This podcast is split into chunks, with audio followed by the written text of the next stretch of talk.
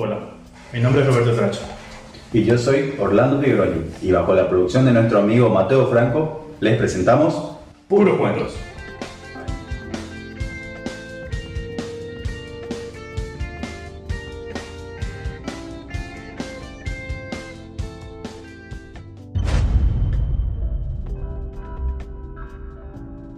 En este primer episodio te traemos nuestro resumen definitivo de la historia del rock.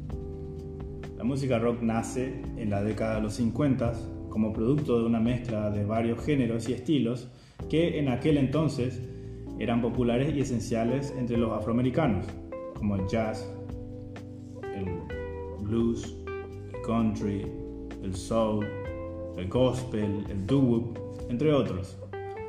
Todo se debió a una combinación de factores. Con la aparición de la televisión y la constante difusión a través de la radio, el rock and roll, con sus letras pegadizas y sus ritmos bailables, hipnotizó a toda una generación de jóvenes en Estados Unidos para desatar la fiebre que representaron aquellos inicios.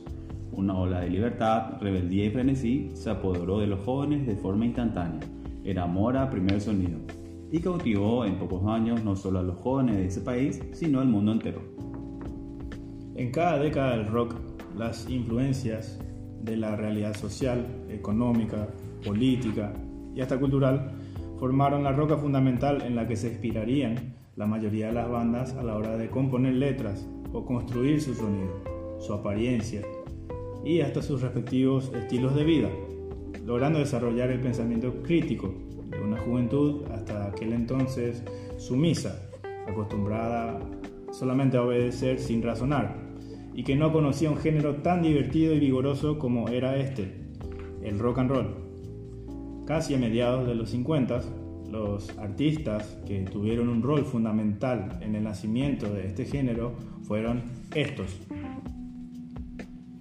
de los cuales destacan los nombres claves de Elvis Presley, Chuck Berry, Jerry Lee Lewis, Little Richard, Bill Haley y sus cometas, Pats Domino, Moody Waters, Buddy Holly, entre tantos otros, quienes tuvieron un ascenso meteórico en todo el país, teniendo así cientos de presentaciones a lo largo y ancho de Estados Unidos, popularizándose cada vez más el rock, aunque era bastante resistido también por las autoridades, la mayoría de los adultos mayores y hasta la tercera edad.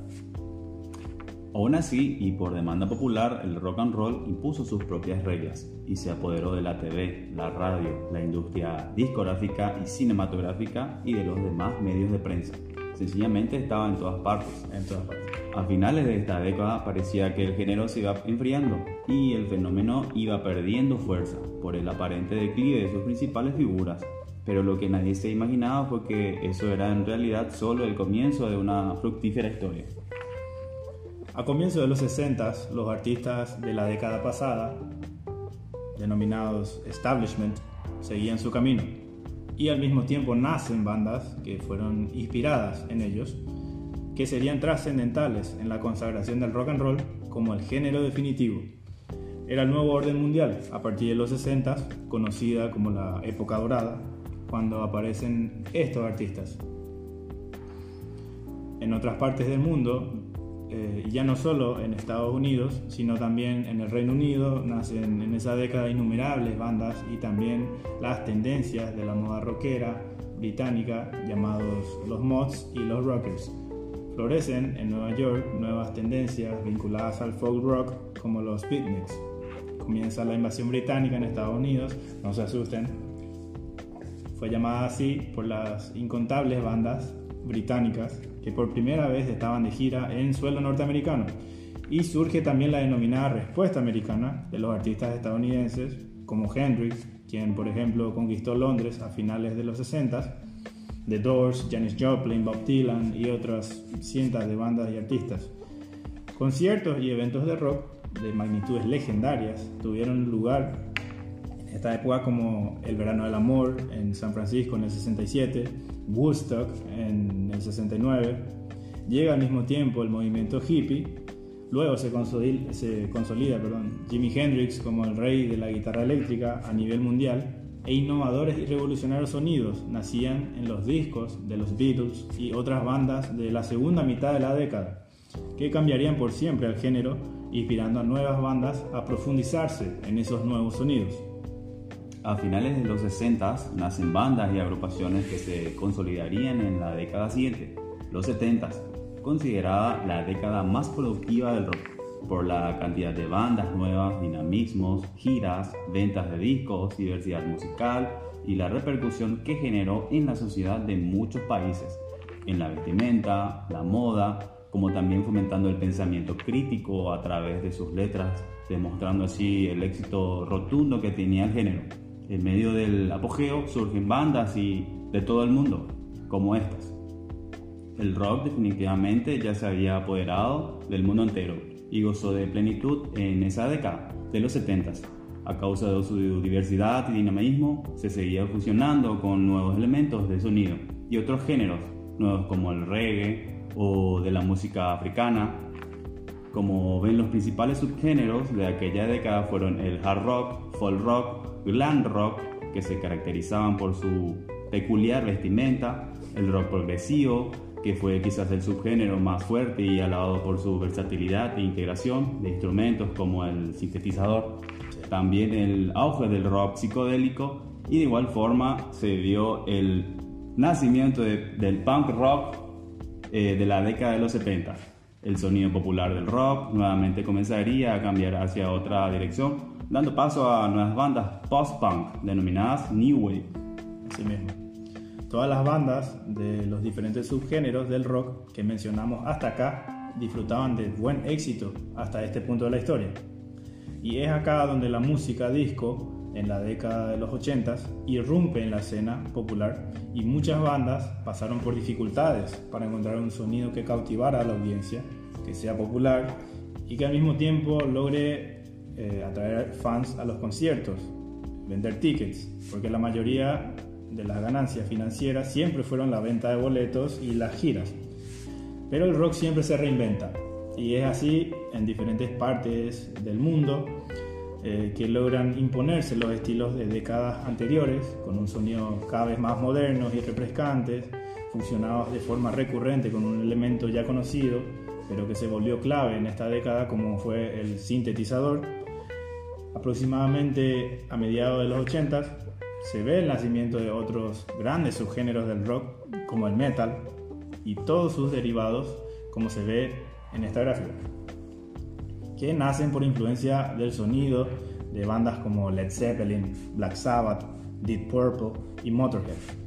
A medida que transcurrían las décadas se iban acumulando cada vez más bandas nuevas, influenciadas por las ya existentes en términos de cantidad y calidad existía rock para absolutamente todos los gustos. A finales de los 80 y a comienzos de los 90 también se ven grandes bandas nacer con sonidos distintos que logran captar la atención del mundo, como el grunge, cuya lema para su sonido era de vuelta a lo básico, y su tradicional pero poderosa combinación de batería, guitarra eléctrica, bajo y potentes vocalistas. También fue el notorio el éxito a lo largo de los 90 y las siguientes décadas de banda del rock de fusión, el funk rock, el rock indie, rock alternativo, y se comenzaba a apreciar la influencia que tenía el rock en otros géneros, como el rap, el hip hop, entre otros. Así Ya específicamente en los 90 surgen otros eventos, como la segunda oleada del black metal, la segunda invasión británica, el auge del rock industrial, surge el rock desértico. El Britpop nace en Reino Unido a mediados de la década como respuesta al grunge norteamericano, cuya banda abanderada, por ejemplo, fue Oasis. ¿Le suena? Se ve también muchos solistas, ex miembros de grandes bandas, tener éxitos esporádicos como solitario. Y al mismo tiempo hay bandas que comienzan a mezclar el rock con elementos de música electrónica, alcanzando notoria popularidad entre los jóvenes al mismo tiempo nacen el rap metal, el pop punk, el nu metal, que fue una combinación de grunge, funk y hip hop. También se ve la segunda oleada del metal gótico y otros subgéneros del metal que ya fueron noticia a finales de los 80. Ya hacia el final de los 90 se populariza también el country alternativo y desafortunadamente desaparecen muchas bandas de los 70 en el nuevo milenio y incrementa la fama de subgéneros nacidos en la década anterior, ¿Le suena conocida esa historia? Eh, bandas de rap, metal, new metal y pop punk se encuentran en su mejor momento, como también el metalcore y deathcore. posteriormente, pero se ve también las ganas de volver a lo básico en las bandas de lo que se llamó garage rock. Aparece la nueva ola del post-grunge, sigue el éxito del pop, punk, rock alternativo, hard rock, heavy metal, new wave, post-punk. Se ve el nacimiento del dance rock y el dance pop, eh, un rock más bailable en discotecas y pubs. Eh, el metal progresivo aumenta en popularidad y se ve la nueva ola del heavy metal estadounidense. Se ven sendas reuniones de bandas legendarias de las décadas doradas del género, mientras se observan rupturas de otras bandas importantes.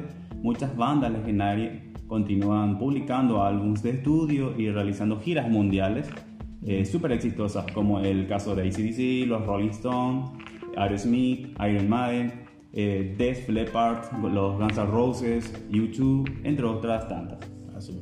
Es verdad que el rock hoy en día sigue captando la atención de millones de personas en el mundo entero, a través de las decenas de miles de bandas que existieron y que siguen haciendo cada año. Es extremadamente rica y larga la historia detallada del rock, pero quisimos compartir con ustedes este breve resumen de lo que entendemos del género rock. Es emocionante seguir aprendiendo y conociendo eh, bandas de las que nunca escuchamos hablar en la vida pero que en su época fueron buenos, muy buenos. Y por sobre todo hay que entender que aunque muchas bandas se separen, siempre nacen otras nuevas para buscar conquistar la escena musical. Y que de todas, las, eh, que formas las canciones siempre quedan para el deleite de las generaciones presentes y las siguientes a través de todas las plataformas digitales. Qué lindo es la tecnología. Es por eso y mucho más que siempre se dice y con cuánta razón, que el rock nunca morirá.